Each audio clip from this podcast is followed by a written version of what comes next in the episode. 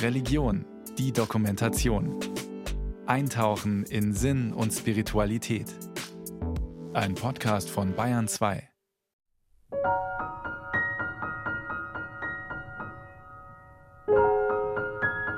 Winterzeit ist Lesezeit, Weihnachten auch ein Buchfest. Wir haben heute die katholische Welt und die evangelischen Perspektiven zusammengelegt zu ökumenischen Perspektiven und wir sprechen mit Autorinnen und Autoren über ihre aktuellen Bücher.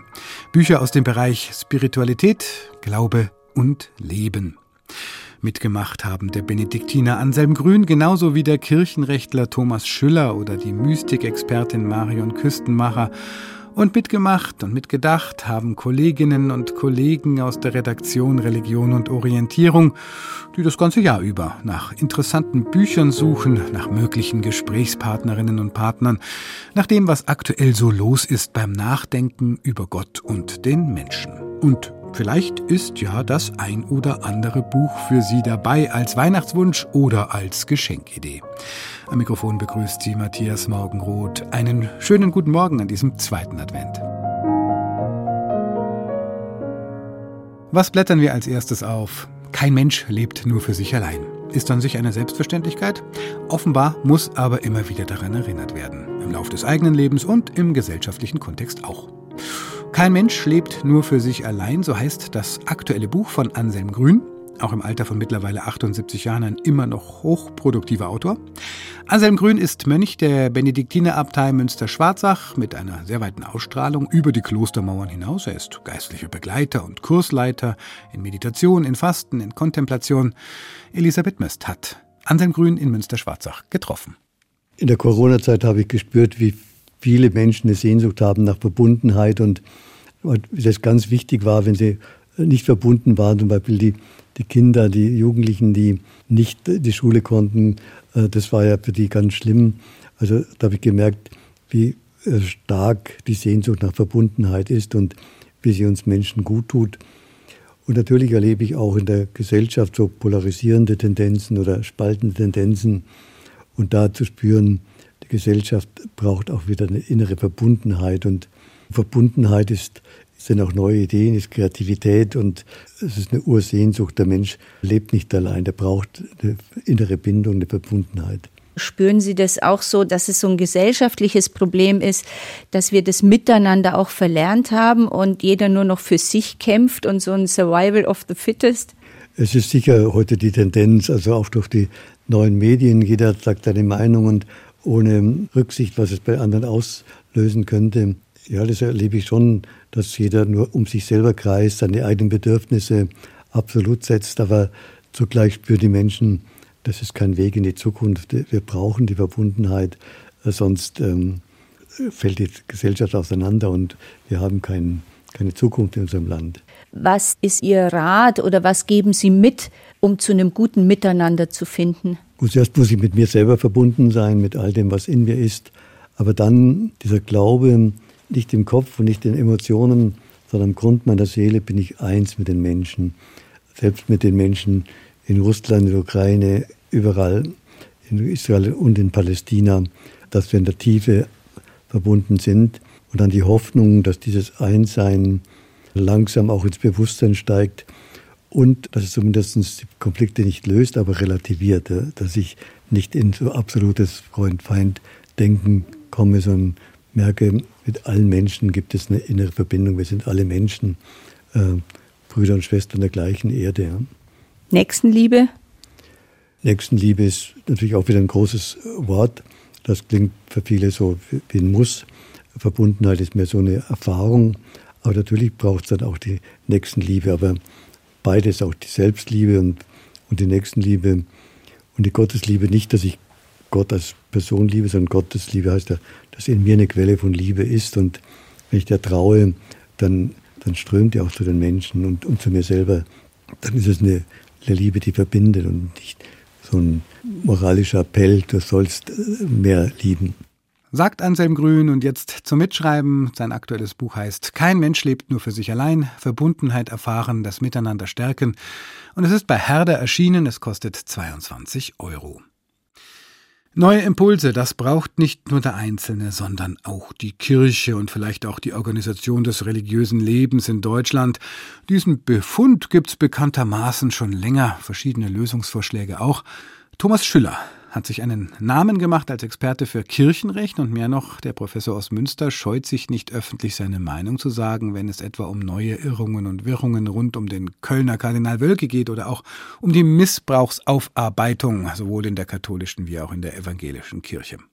Dabei kann Schüller nicht nur auf seine kirchenrechtliche Expertise zurückgreifen, sondern auch auf seine Erfahrungen als Angestellter in der katholischen Kirche selbst, vor der Professur in Münster war er nämlich im Bistum Limburg tätig, zuletzt als persönlicher Referent des früheren Limburger Bischofs Franz Kamphaus. Und nun hat Thomas Schüller im Hansa Verlag ein Buch zum Verhältnis von Staat und Kirche veröffentlicht, mit dem provokanten Titel Unheilige Allianz. Christian Wölfel hat mit ihm gesprochen.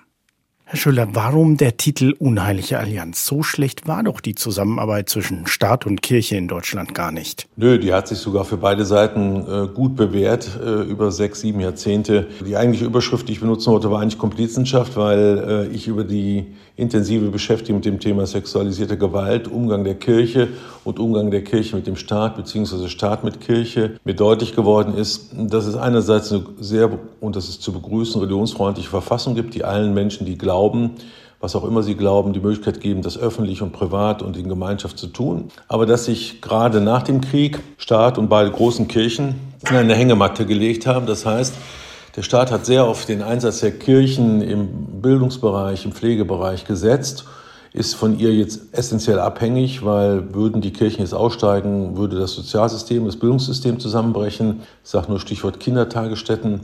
Und äh, dann gibt es eben aber trotzdem eine Beißhemmung der staatlichen Stellen. Und das hat man eben bei der sexualisierten Gewalt gesehen. Erst langsam wächst das Bewusstsein auch in der staatlichen Strafverfolgung, in der Justiz, dass man Kirchen, die beiden Kirchen, wie jedermann behandeln muss. Sie sprechen von Komplizenschaft. Können Sie das an einem konkreten Beispiel festmachen? Ja, zum Beispiel äh, die wohl schlimmst erfasste Gruppe, weil man sie kaum in den Blick nimmt, äh, sind die Heimkinder. Und hier sieht man einfach zum Beispiel ein, ein komplizenhaftes Weggucken. Es gibt also deutliche Hinweise in den Untersuchungen über die karitativen, ich rede jetzt nur über die katholischen Einrichtungen, evangelisch ist ja noch nicht untersucht oder noch nicht vorliegend, dass man einfach sieht, dass sich jugendliche Kinder äh, beschweren, dass es auch Anzeigen von Dritten gibt und dass dann aber die Heimaufsicht komplett ausfällt. Aus zwei Gründen. Zum einen, weil man sich nicht vorstellen kann, dass in katholischen, evangelischen Einrichtungen überhaupt Gewalt ausgeübt wird. Man denkt, die christliche Nächstenliebe führt auch dazu, dass man gerade in solchen geschützten Orten den Kindern und Jugendlichen sehr gerecht wird. Und andererseits will man sich einfach nicht mit der Kirche verscherzen, weil man sie ja essentiell braucht. Das ist also quasi ein Deal. Der Staat entlastet sich, indem er die Kirche mit staatlichen Aufgaben versieht und schaut dafür nicht so genau hin, obwohl er es von Gesetzes wegen müsste. Sie beklagen auch einen schwindenden Einfluss der Kirchen in der Politik.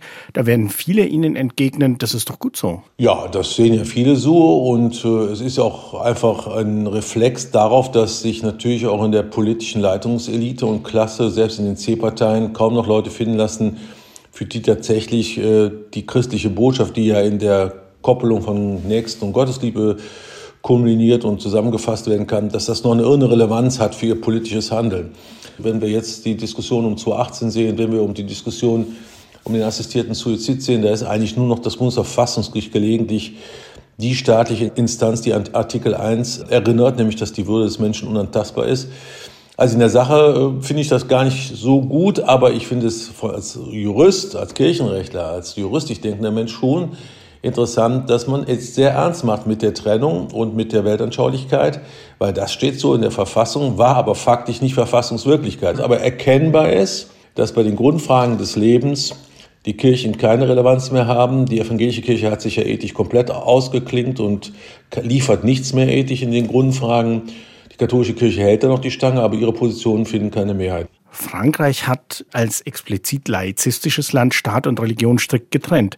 Ist das ein Vorbild für Deutschland? Ich bin schon der Meinung, dass wir nicht laizistisch streng Religion ins Private nur verteilen dürfen, sondern dass sich Religion auch öffentlich zeigen darf. Ich artikulieren. Das möchte ich nicht verändern. Nur meine ich, dass der Staat jetzt ernst machen muss mit der größeren religiösen Pluralität. Wir haben viele Denominationen des Islams. Wir haben ein Gott sei Dank immer noch kräftiges Judentum in Deutschland. Wir haben aber auch andere Weltreligionen mittlerweile in Deutschland. Das heißt, ich plädiere nicht für ein laizistisches System, sondern für eine stärkere Parität, eine Gleichbehandlung der nun diverseren Landschaft von Religionsgemeinschaften, mit denen man dann genauso wie früher mit den beiden Großkirchen im Einzelfall auch kooperieren kann. Sagt Thomas Schüller im Gespräch mit meinem Kollegen Christian Wölfel. Schüllers Buch Unheilige Allianz, warum sich Staat und Kirche trennen müssen, ist im Hansa Verlag erschienen. Es kostet 22 Euro. Alle Bücher, die wir heute besprechen, haben wir auf einer Liste zusammengefasst. Sie finden diese Liste unter br.de-religion. Zeit für Musik. Einer, der sich mit dem Glauben von Rock- und Popstars befasst und dazu schon viele Bücher veröffentlicht hat, ist der Journalist und Publizist Uwe Birnstein. Dieses Jahr hat er sich Lieder vorgenommen, die nur einmal im Jahr Saison haben, Christmas Songs, und hat nach ihrer Entstehungsgeschichte gefragt. Ja, mich nervt das natürlich auch, wenn die Power of Love mir im Einkaufszentrum gnadenlos in die Ohren getrichtert wird oder wenn ich wie neulich in der Telefonwarteschleife mit Feliz Navidad bedröhnt werde oder auf dem Weihnachtsmarkt We Wish You a Merry Christmas. Das kann einem ja schon die Freude an der Musik verleiden. Also was tun, habe ich mich gefragt. Entweder diese ganzen Plätze meiden, wäre schade, oder Oropax in die Ohren stopfen, auch nicht so toll.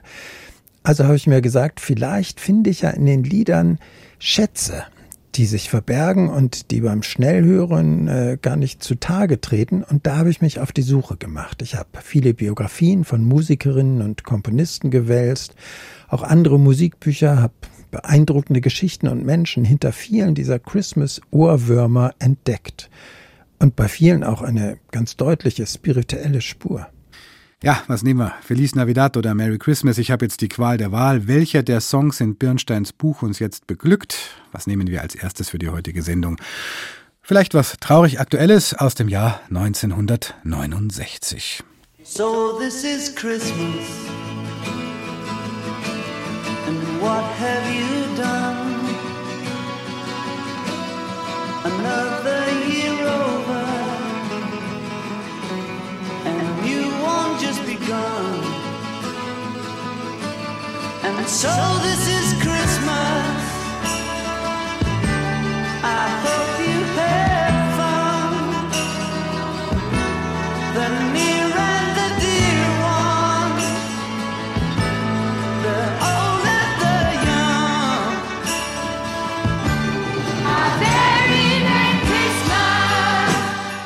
Happy Christmas. War is over. Fröhliche Weihnachten, der Krieg ist vorbei. John Lennon und Yoko Ono, die haben das Lied im Jahr 1969 geschrieben und damals tobte der Vietnamkrieg. Und das pazifistische Künstlerpaar wollte die Hoffnung nicht aufgeben, dass das Blutvergießen bald ein Ende haben würde. Deswegen lassen sie im Hintergrund einen Kinderchor War is over singen. Der Krieg ist vorbei. Das klingt ein bisschen süßlich, ist aber ein ganz spezieller Weihnachtsprotestsong gegen den Krieg.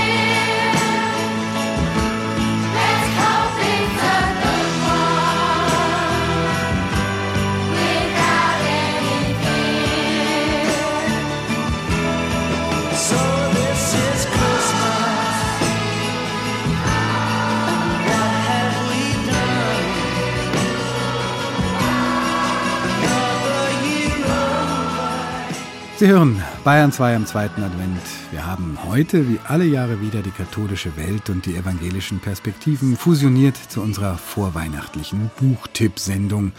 Gelesen und gesammelt haben Kolleginnen und Kollegen aus der Redaktion Religion und Orientierung und wir sprechen heute mit verschiedenen Autorinnen und Autoren über Neuerscheinungen aus dem Bereich. Fast hätte ich gesagt, Glaube, Liebe, Hoffnung. Damit ist es ja nicht so leicht, was man denn so zu glauben hat und wie das überhaupt gehen soll.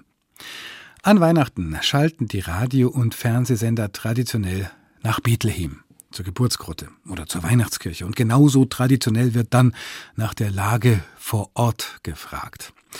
Bethlehem liegt im Westjordanland in der Westbank und ist durch die Mauer abgeschnitten vom Rest der Welt. So unsicher wie in diesen Tagen war es dort in den vergangenen Jahren nicht. Nach dem Terrorangriff der Hamas auf Israel und dem Krieg im Gazastreifen ist auch das Leben in Bethlehem sehr unsicher geworden. Unsere Korrespondenten haben immer wieder auch über willkürliche Siedlergewalt gegenüber Palästinensern berichtet. Das nächste Buch, das wir vorstellen, ist auch so etwas wie eine Schalte nach Bethlehem. Die Autorin Sabrina Fuchs-El-Banasawi ist Sozialpädagogin aus Wien. In ihrem Buch Das Recht auf Freiheit führt sie ein biografisches Gespräch mit dem Psychoanalytiker und Palästinenser Gerhard Massawe. Der kam 1941 im palästinensischen Mandatsgebiet auf die Welt und erlebte die Staatsgründung Israels mit. Heute ist er ein bekannter Psychoanalytiker in Deutschland, der sich seit Jahren für den Frieden in Israel und Palästina einsetzt. In diesem Buch geht es um seinen Weg, die Psychoanalyse und den Nahostkonflikt. Namin Ismail hat mit Sabrina Fuchs-El-Banasawi gesprochen. Was ist das Besondere am Leben von Gerhard Masawe? Was hat Sie dazu bewegt, dieses Gespräch mit ihm zu führen? Ja, er hat es geschafft, den ganzen persönlichen Schmerz, den er hatte, wirklich in eine Ressource umzuwandeln, in eine Ressource für sich und für andere Menschen. Und das ist etwas, was mich persönlich auch sehr inspiriert hat. Was für mich natürlich sehr bewundernswert ist, ist seine Entscheidung als junger Mensch, sozusagen dem äh, Hass und der Unterdrückung, die er erlebt hat, den Rücken zuzukehren, wirklich wegzugehen. Und das war ja eine schwierige Entscheidung für ihn, sein Heimatland zu verlassen, ja, und trotzdem auf Distanz zu diesem Konflikt und zu diesem Verhältnis, in dem er aufgewachsen ist, zu gehen und wirklich für sich ein neues Leben anzufangen. Und diese gesunde Distanz, die hat ihm dann auch später erlaubt, seinen eigenen Weg zu gehen und seine, seine äh, spezielle Arbeitsweise mit Menschen, die auch sehr schlimme Foltererfahrungen zum Beispiel erlebt haben, zu entwickeln. Gerhard Masawe hat bei verschiedenen Friedensinitiativen mitgewirkt und setzt sich seit vielen Jahren für das Zusammenleben von Juden und Muslimen ein. Wie kann das seiner Meinung nach funktionieren? Er hat auch äh, immer wieder Workshops gehalten, damals in Israel, Palästina, mit verschiedensten Menschen, wo es darum ging, zusammenzukommen und eben auch äh, miteinander Wege zu überlegen, wie ein Zusammenleben stattfinden kann. Und nicht nur sozusagen das Zukünftige zu überlegen und zu besprechen, sondern auch die gegenseitige Vergangenheit anzuerkennen, der Schmerz, der auf beiden Seiten da war.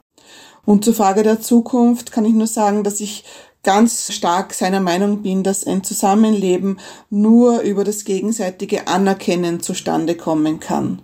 Äh, es gibt sehr viele Menschen auf beiden Seiten, denen ein Miteinander, ein friedliches Miteinander wichtig ist und deren Stimmen in den letzten Jahren wirklich systematisch ignoriert worden sind. Gerhard Masawe ist auch einer der sehr wenigen arabischen Psychoanalytiker und in dem biografischen Gespräch ging es auch um Psychologie. Ich glaube, wichtig ist, dass wir das anerkennen, dass Psychoanalyse genauso wie andere psychosoziale Therapien einfach helfen kann, Menschen im inneren Heilungsprozess zu unterstützen.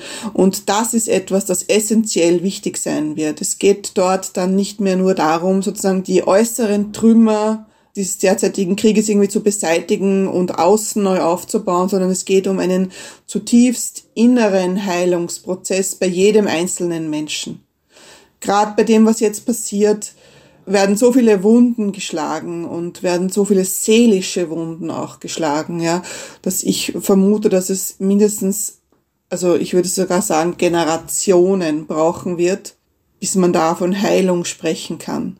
Und da wird auf vielen Ebenen viel Arbeit und viel Zuwendung und viel Vergebung wahrscheinlich auch notwendig sein. Es muss sich verabschiedet werden vom von einseitigem Machtdenken und es muss sich hingewendet werden zu einem Miteinander.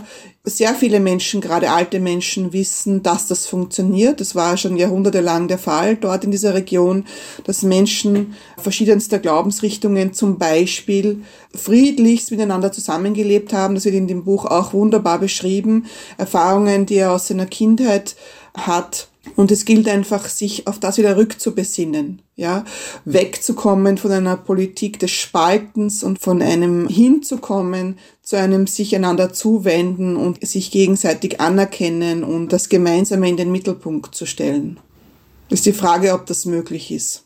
Das wäre halt die Vision.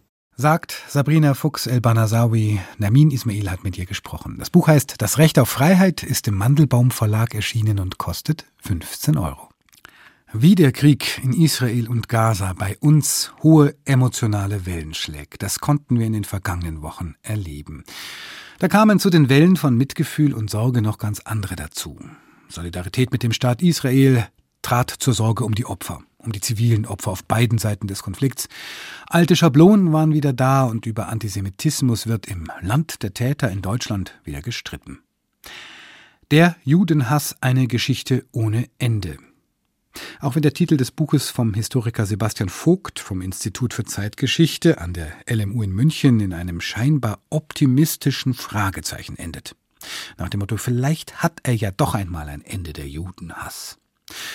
So möchte man doch nach der Lektüre dieser Geschichte des Antisemitismus desillusioniert ein Ausrufezeichen dahinter setzen. Denn der Historiker erklärt die geschichtlichen Wurzeln und zeichnet die Entwicklung und das immer wieder erneute Aufflammen scheinbar nicht tot zu kriegender antisemitischer Narrative oder Stereotypen durch die Jahrhunderte nach.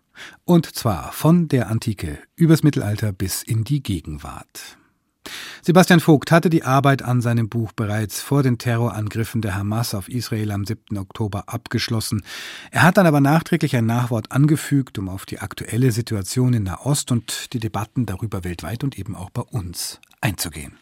Was sehr bezeichnend ist, und das zeigt sich eigentlich immer, wenn die Situation im Nahen Osten eskaliert, also der Konflikt zwischen Israel äh, und den Palästinensern, ist, dass der israelbezogene Antisemitismus stark zunimmt. Also Israel wird als Apartheidsstaat geschmäht. Israel wird vorgehalten, ähnliche Verbrechen oder gleiche Verbrechen zu begehen wie damals die Nazis an den Juden. Das ist eine Form der Holocaust-Relativierung.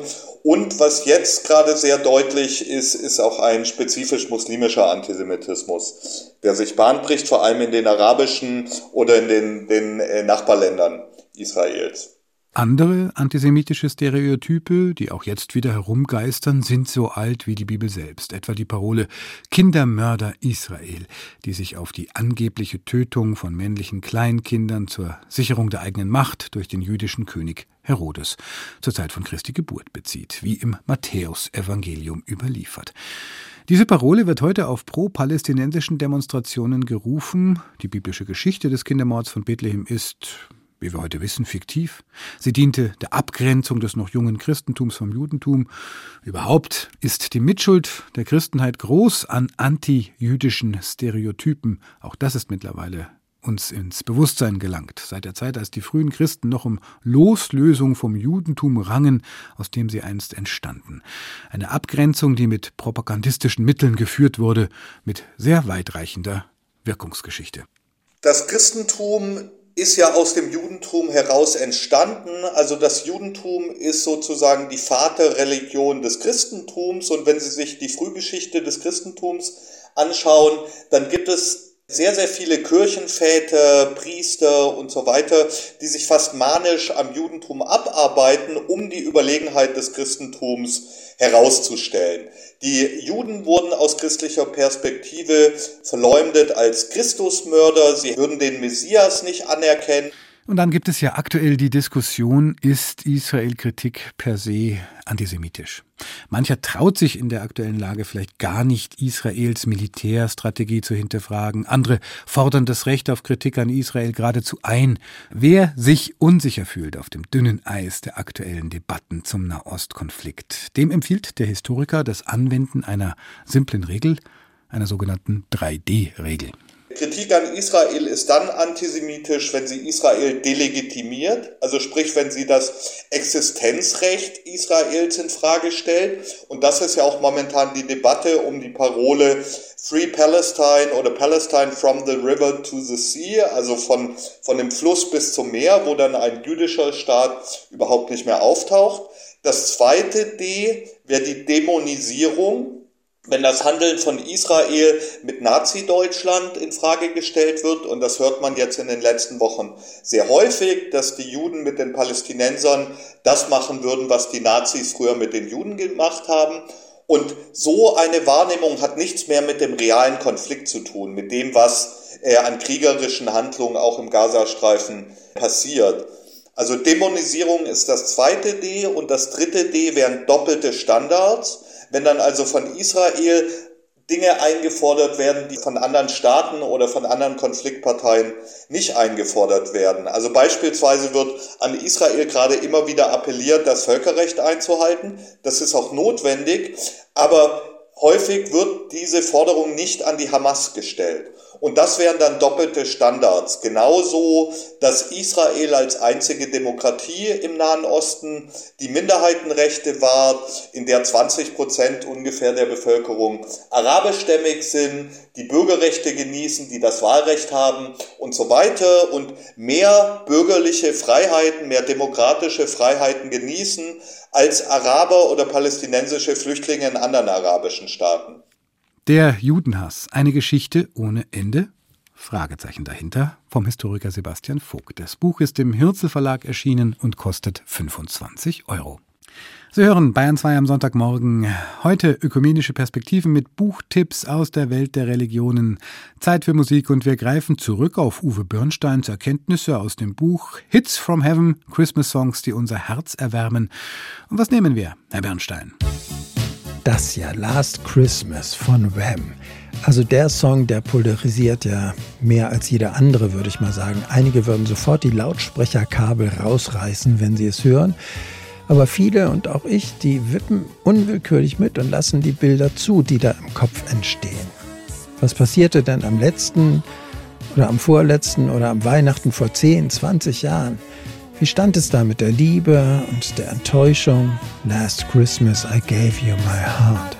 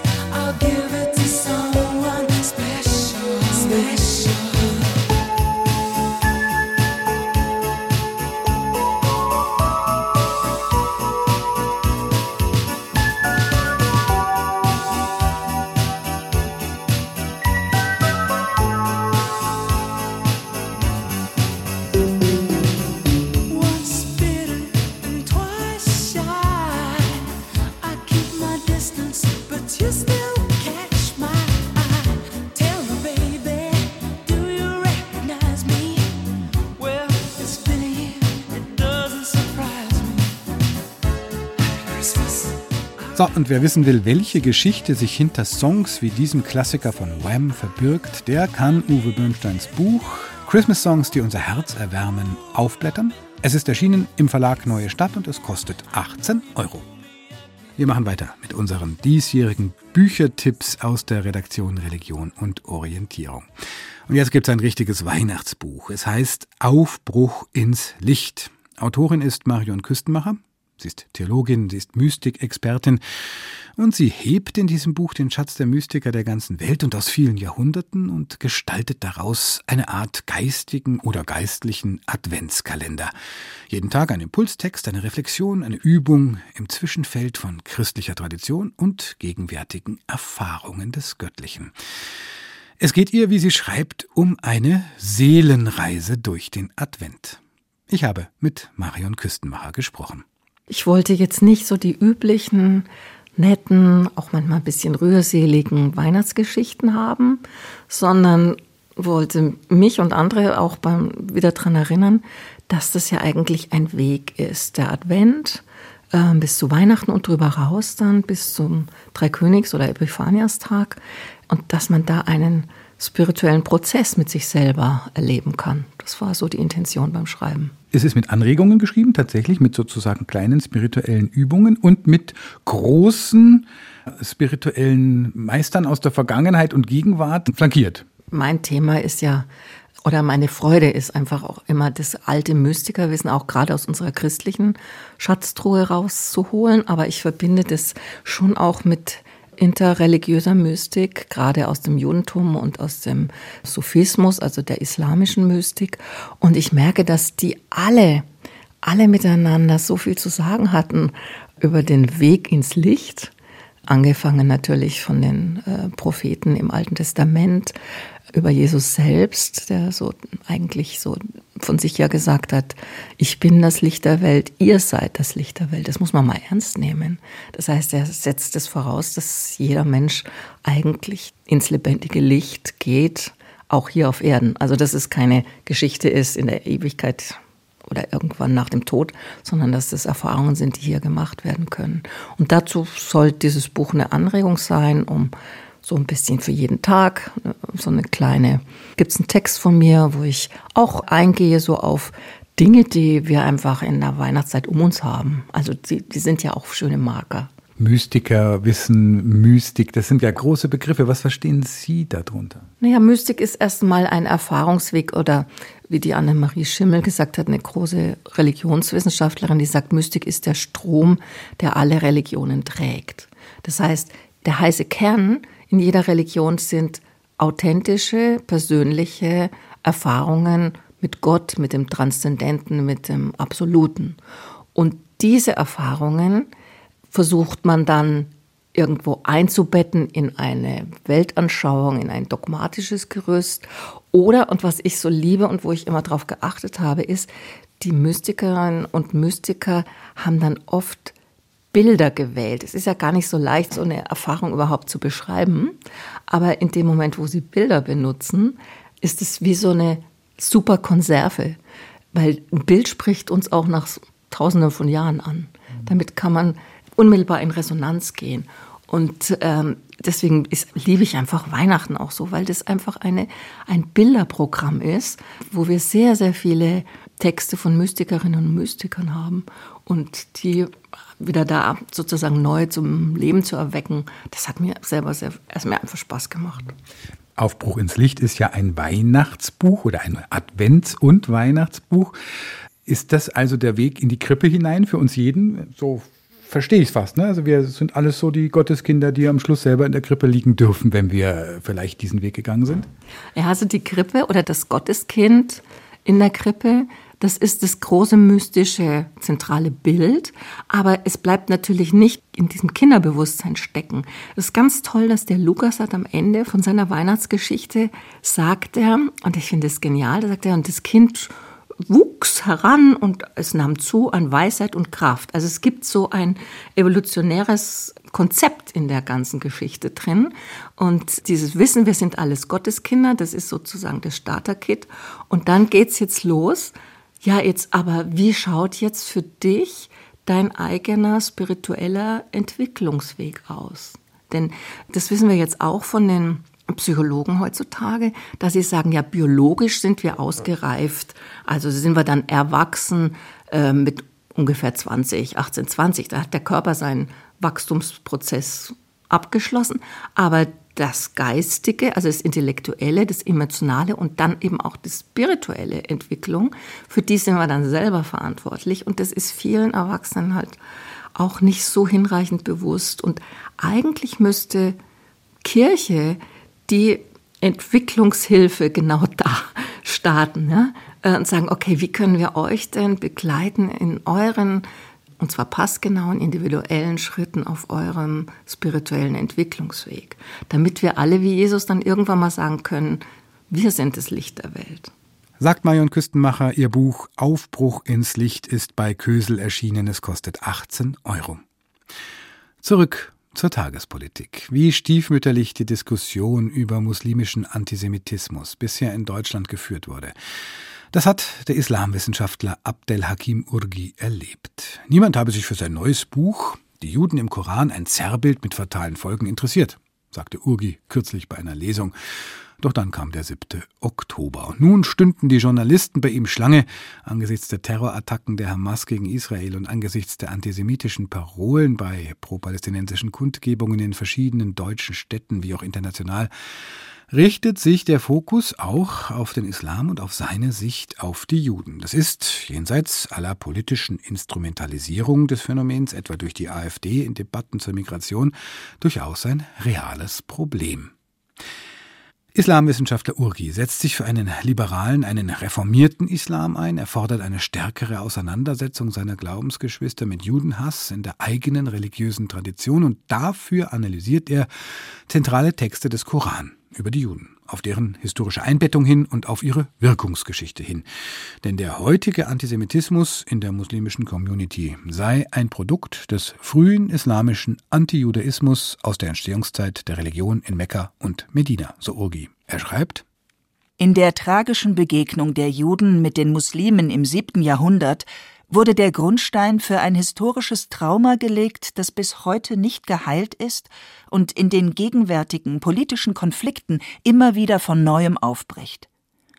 Dies lässt sich durch den unter anderem religiös legitimierten und in vielen muslimischen Ländern zur Staatsräson erhobenen Judenhass und den zunehmenden muslimischen Antisemitismus in westlichen Ländern beobachten. Es ist an der Zeit, dass Überzeugungen der islamischen Geschichte entmythologisiert werden und mit Tabuthemen gebrochen wird.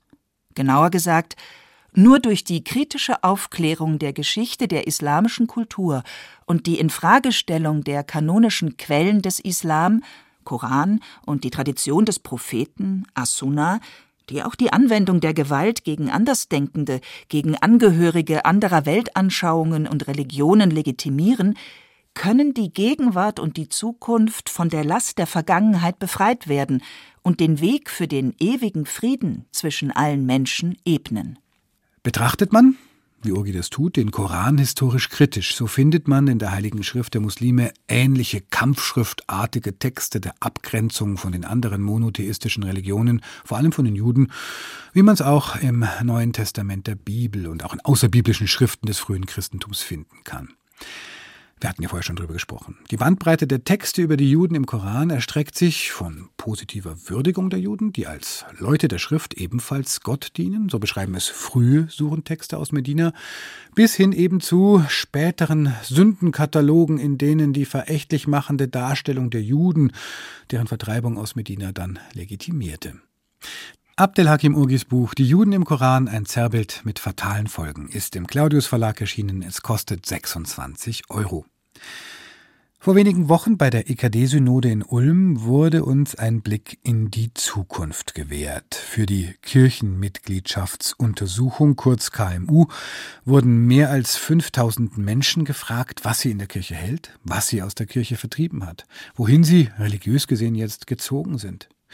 Das Ergebnis der Untersuchung ist erwartbar ernüchternd. Immer mehr Menschen haben und immer mehr Menschen werden den Kirchen den Rücken kehren. Immer weniger haben überhaupt etwas mit Glauben und Religion am Hut. Wir sind, so legt es zumindest diese Forschung nahe, auf dem Weg in eine atheistische Gesellschaft. Der evangelische Theologe Justus Geilhofe, Pfarrer in Freiberg in Sachsen, hat ein Essay über diese atheistische Gesellschaft geschrieben. Und darüber, welche Rolle die Kirche darin spielen kann? Tilman Kleinjung hat mit Justus Geilhofe gesprochen. Herr Geilhofe, Sie sind Jahrgang 1990, haben die DDR also nicht mehr erlebt, aber das, was sie hinterlassen hat, Sie sind in einer atheistischen Gesellschaft groß geworden, haben dann Theologie studiert, sind Pfarrer geworden. Mit welcher Haltung denn? Mit der eines Missionars? Ja, ich glaube tatsächlich schon. Ich habe in meinem Aufnahmeantrag für diese Anwärterliste der Sächsischen Landeskirche geschrieben, das habe ich jetzt bei meiner Bewerbung gerade neu entdeckt, äh, den Satz geschrieben, ähm, die Sächsische Landeskirche ist klein. Ich möchte nicht, dass sie noch kleiner wird. Das ist tatsächlich ein Satz, den ich vor elf Jahren am Beginn meines Studiums geschrieben habe. Die Kirche in einer atheistischen Gesellschaft, das ist, glaube ich, das, worauf es ja für ganz Deutschland, wenn nicht sogar für den gesamten Westen hinausläuft. Für Sie ist es als Pfarrer in der sächsischen Kirche ein mehr oder weniger vertrautes Gefühl. Was bedeutet denn diese Umstellung von der Volkskirche zu einer Kirche der ganz wenigen? Also ob es ganz wenige sind, das sei noch mal dahingestellt. Ich glaube, jeder dieser Schrumpfungsprozesse wird seine eigene Gestalt haben. Und ich erzähle, was es für uns bedeutet. Es bedeutet, ähm, es gibt kaum Geld. Das ist einfach das Los der Kirche im Osten und das ist nicht das Schlechteste. Also natürlich würden wir uns wünschen, einfach alles bezahlen zu können, Aber gleichzeitig merken wir, wir können wirklich tolle Arbeit machen, auch äh, wenn die Mittel begrenzt sind. Ähm, und es bedeutet zum Zweiten sicherlich auch, dass diese Kirche, so wie ich sie hier erlebe, ganz an den Rand gedrängt ist. Ja, wir sind äh, zusammen mit Menschen, deren Großeltern ausgetreten sind und die seitdem keinerlei Berührung mit kirchlicher Wirklichkeit haben. Und das ist hart. Natürlich ist das schmerzhaft und natürlich wünschte ich mir, es wäre anders. Aber gleichzeitig habe ich mit fast nur unvoreingenommenen Menschen zu tun. Also wenn man beginnt, unter diesen Menschen ähm, etwas von dieser Botschaft zu erzählen, hören die, wenn man es jetzt ein bisschen geschickt macht, eigentlich sehr gern zu und lassen sich auch bewegen. Und das ist einfach ein unglaublich spannendes, äh, bereicherndes, schönes Tun für den Pfarrer und ein Existieren von uns als ähm, Kirchgemeinden. Also das meine ich wirklich ganz ernst, sonst hätte ich das Buch nicht geschrieben. Es gibt ja einen gewissen ja, kirchlichen Dünkel beim Blick auf diese säkulare Gesellschaft und ja auch ihre Rituale, also beispielsweise freie Hochzeiten ohne kirchliche Beteiligung, Jugendwein und so weiter. Sie beschreiben ja auch ihre eigene Haltung da durchaus kritisch, was solche Rituale betrifft und fordern trotzdem von der Kirche, sie muss die atheistische Gesellschaft liebevoll annehmen. Wie geht denn das? Ja, das ist eine sehr gute Frage, weil natürlich beides scheinbar weit voneinander entfernt zu sein scheint, aber ich beobachte das kritisch. Also die Jugendweihe ist was Furchtbares. Punkt. Ähm, eine freie Trauung, die antritt, etwas viel schöner, viel individueller, viel ursprünglicher für das Brautpaar zu machen, als so eine eigenartige, uralte kirchliche Hochzeit. Die ist nicht besser, die ist auch nicht schöner, die ist auch nicht ursprünglicher, die ist auch nicht näher am Menschen. Und natürlich stellt sich da die Frage, was heißt es, wenn man so kritisch auf diese atheistische Gesellschaft guckt, diese atheistische Gesellschaft zu lieben. Und da habe ich einfach einen Blick zurückgewagt ähm, auf die Kirche, in der ich groß geworden bin und die Kirche, die in der DDR-Zeit hier existiert hat. Und diese Kirche hat etwas aufrechterhalten, was für uns in der Kirche heute vielleicht ein bisschen fremd ist, was aber aus meiner Sicht Liebe für die Gesellschaft ist. Auf der einen Seite ist natürlich die Nächstenliebe, also dass ich ganz praktisch zu all denen, die mit der Kirche nichts zu tun haben, die die Kirche auch am liebsten abschaffen wollen, trotzdem versuche ähm, zuzugehen und versuche bei diesen Menschen zu bleiben. Und es hat auch etwas damit zu tun, in einer Gesellschaft, in der so wenig Schönes ist, etwas von Schönheit aufrechtzuerhalten. In der Kirche, in der ich aufgewachsen bin, war das spürbar, dass in einer Gesellschaft, die nichts von dieser Kirche will, als Kirche diese Dimensionen aufrechtzuerhalten mit allem, was es kostet, das hat etwas mit Liebe für diese Gesellschaft zu tun sagt Justus Geilhufe. Sein Buch Die atheistische Gesellschaft und ihre Kirche ist soeben im Claudius Verlag erschienen. Es kostet 20 Euro. Bayern 2 am zweiten Advent mit unserer schon traditionellen Büchersendung. Vielleicht ist ja ein Buch für Sie dabei. Alle Bücher, die wir heute besprechen, die finden Sie auch im Internet unter br.de-religion. Ihr Name könnte ein Künstlername sein oder auch ein Programm, aber sie heißt wirklich so Mira Ungewitter. Mira Ungewitter ist baptistische Pastorin, 38 Jahre alt. Sie stammt aus Köln und arbeitet derzeit in Wien. Als überzeugte Feministin setzt sie sich für eine progressivere, eine weiblichere Kirche ein. Meine Kollegin Elisabeth Möst hat ihr neues Buch gelesen, das heißt Gott ist Feministin, mein Leben mit Eva, Maria und Lady Gaga. Geschrieben im leichten Ton, biografisch und thesenhaft. Elisabeth Möst hat mit Mira Ungewitter gesprochen. Frau Ungewitter, wie kann ich mir denn einen feministischen Gott oder besser gesagt Göttin vorstellen? Ich habe mir diesen Titel überlegt, oder der kam wirklich fast so ein bisschen vom Himmel gefallen, weil ich mich seit ähm, ja mindestens einem Jahrzehnt auch davor von der Frage von Gleichberechtigung von Männern und Frauen beschäftigt habe und das auch im religiösen Kontext. Und da habe ich mich auf die Suche gemacht und geschaut, ob man die These Gott ist Feministin, also ein Gott, der möchte, dass alle Menschen die gleichen Rechte haben und die gleiche Würde genießen, ob der nicht durchaus im Christentum zu finden ist. Gerade mit Blick auch ins sogenannte Neue Testament, mit auf die Person Jesus von Nazareth, sein Umgang mit Frauen beispielsweise, aber auch die starken Frauen, die da immer wieder auftauchen, die man immer so ein bisschen rausschälen muss oder auf die man neue Perspektiven setzen muss, da lässt sich einiges erkennen. Die Bibel ist ziemlich männerlastig, wenn man sie liest. Welche Frauen ragen dann heraus? Man kennt ja eigentlich fast nur die Gottesmutter Maria, Maria Magdalena und dann Eva aus dem Alten Testament und dann wird es eigentlich schon ziemlich dünn. Genau, dann wird es meistens schon ein bisschen dünn. Das sind auch die Figuren, mit denen ich mich oder die Frauengestalten, mit denen ich mich äh, in dem Buch beschäftigt habe, eben angefangen mit Eva, die erste Frau der Welt, die ja in so einer deutschen, vor allem lutherischen Übersetzung immer so gerne als Hilfe, Hilfe des Mannes dargestellt wird.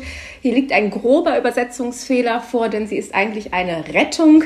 Ich habe mich mit Maria von, ich sage immer schon Maria von Magdala, die wir ja immer so als Maria Magdalena kennen. Und da geht ja schon so ein Film los. Ne? Also wenn wir in die Kunstgeschichte schauen, wenn wir in die Musik schauen, dann, dann ist da immer bei Maria von Magdala sowas leicht Frivoles an sich. Und es liegt auch mit daran, dass sie ein Papst im Mittelalter zu einer Prostituierten erklärt hat, womit ich per se gar kein Problem hätte. Aber das, was hier stattgefunden hat, war eigentlich den Ruf von Maria von Magdala, die eigentlich eine Führungspersönlichkeit innerhalb der Menschen rund um Jesus von Nazareth war, diesen Ruf ein wenig zu hintergehen und zu zerstören. Und da ist sich selbst der äh, Vatikan einig. Sie wurde ja zur Apostelin der Apostel, also quasi diejenige, die als erstes mit dieser frohen Nachricht der, der Todes überwunden verkündigt hat. Und ähm, das wollte ich in dem Buch auch nochmal unterstreichen. Und sie ist mir zu einer meiner liebsten biblischen Frauenfiguren geworden in den letzten Jahren. In der Kirche wird ja sehr auch die Jungfräulichkeit Marias betont. Und Sie interpretieren das ja so, dass die Jungfrauengeburt praktisch das Patriarchat umgeht. Also Maria braucht keinen Mann, um den Sohn Gottes auf die Welt zu bringen. Ich habe im Schreiben und Nachdenken über Maria nachgedacht und auch dem auf den Grund gehen antiker Texte. Jetzt nicht nur christlicher Texte, sondern in der Antike ist ja ein enormer Fokus auf den Vater, den Stammhalter, den Erzeuger. Also das ist so das Bild, was sich im kleinen wie im großen gesellschaftlichen äh, Kontext damals durchzieht. Und da ist es doch erstaunlich, erstaunlich, dass da eine Geschichte herkommt, die da eine Klammer drum macht und die sagt, nee, wenn man damals eigentlich eine Erfolgsgeschichte schreiben wollen würde, hätte man den, den Josef ganz groß gemacht und hätte den irgendwie beschrieben. Und ich fand es eine Denkart, dass man sagt, es ist doch eigentlich lustig, dass das hier gar nicht stattfindet, sondern dass diese nicht patriarchale, sondern matriarchale Linie, das kann man an so einzelnen Textpassagen auch immer, ne? der aus der Maria kommende. Das fand ich spannend und äh, habe somit die Jungfrauengeburt eben für eine matriarchale Linie gedeutet. Das war Mira Ungewitter im Gespräch mit meiner Kollegin Elisabeth Möst. Das Buch Gott ist Feministin. Mein Leben mit Eva, Maria und Lady Gaga ist im Herder Verlag erschienen. Es kostet 16 Euro. Und noch ein Thema, das viele interessiert, die Aufarbeitung von sexualisierter Gewalt in den Kirchen. Viele verbinden sie mit der katholischen Kirche, spätestens aber seit der Debatte um die mittlerweile zurückgetretene Ratsvorsitzende der evangelischen Kirche in Deutschland, Annette Kurschus, ist die Frage nach der Aufarbeitung von sexuellem Missbrauch auch in der evangelischen Kirche angekommen. Ende Januar soll eine große wissenschaftliche Studie zu diesem Komplex in Hannover vorgestellt werden. Das Buch, das wir jetzt uns vornehmen, heißt Entstellter Himmel. Es ist im Herder Verlag erschienen und herausgegeben von Christiane Lange, Andreas Stahl und Erika Kerstner. Es vermittelt einen ersten Eindruck zu diesem Thema. Christian Wölfe. Die Übergriffe durch Kurt sind viele Jahre her. Kurt war circa ein Jahr in unserer Gemeinde, als die Sache begann. Kurt war damals 40 Jahre, ich 16. Die Pfarrfamilie erschien wie die perfekte Familie freundlich, lustig, respektvoll im Glauben verbunden. Eine Beziehung, wie man sie sich als 16-Jährige erträumt. Mit der Zeit wurde unsere Beziehung enger. Ich fühlte mich der Familie sehr verbunden. Ich würde es fast so bezeichnen, eine Freundschaft zu Ute, Bewunderung für Kurt und eine große Schwester für das Kind, das ich sehr gern hatte. Das war der Stand der Dinge, als alles kippte, als plötzlich alles anders wurde. Ida lebt heute ein normales Leben, schreibt sie. Ihr und sein Name sind anonymisiert, so wie alle zehn Berichte der Betroffenen in dem Buch Entstellter Himmel. Und doch gäbe es Dinge, die sie bis heute prägten, so Ida. Keine und keiner der zehn Betroffenen kann das Erlebte vollkommen hinter sich lassen. Entstellter Himmel gibt zunächst jenen Menschen eine Stimme, um die es zuvorderst gehen muss, wenn über sexualisierte Gewalt in Institutionen gesprochen wird, die Betroffenen. Deren Berichte erschüttern und sind Basis für das, was dieses Buch noch ausmacht. Denn die zwei Herausgeberinnen und der Herausgeber wagen eine Analyse des Missbrauchs im evangelischen Kontext. Wie etwa sehen die Strategien von Täterinnen und Tätern aus, von Pfarrern, aber auch in Heimen? Bei Ida etwa sagt der Pfarrer nach ihrer Schilderung, Wäre ich Lehrer an deiner Schule, könnten wir das hier nicht so machen. Da müsste ich mit Konsequenzen rechnen. Herausgeberin Erika Kerstner schreibt dazu, Ida muss den Eindruck gewinnen, dass der Pfarrer nichts Unrechtes tut. Er erweckt den Eindruck, dass sein Tun auch vor dem Strafgesetz richtig ist. Die Herausgeberinnen und der Herausgeber verweisen auf die besondere Stellung des Pfarrers, die es ihm ermögliche, besonders leicht mit Kindern und Jugendlichen in Kontakt zu kommen. Zudem verleihe sie dem Pfarrer Macht. Betroffene Ida schreibt dazu Der Pfarrer war in meiner Kindheit schon eine besondere Person. Sie stand immer über einem. Was der Pfarrer sagte, war Gesetz. Er war eine Respektsperson und genoss das höchste Ansehen. Das Buch Entstellter Himmel ist keine leichte Lektüre. Dies gilt besonders für die Schilderungen der zehn Betroffenen. Doch genau das macht es so wichtig. Sexualisierte Gewalt wird eindrücklich, versteckt sich nicht hinter abstrakten Zahlen. Und der Band vermittelt einen ersten Eindruck auf das, was mit der großen Forumstudie ausgeleuchtet werden soll, wenn sie Ende Januar erscheint. Der Missbrauch innerhalb der Strukturen der evangelischen Kirche.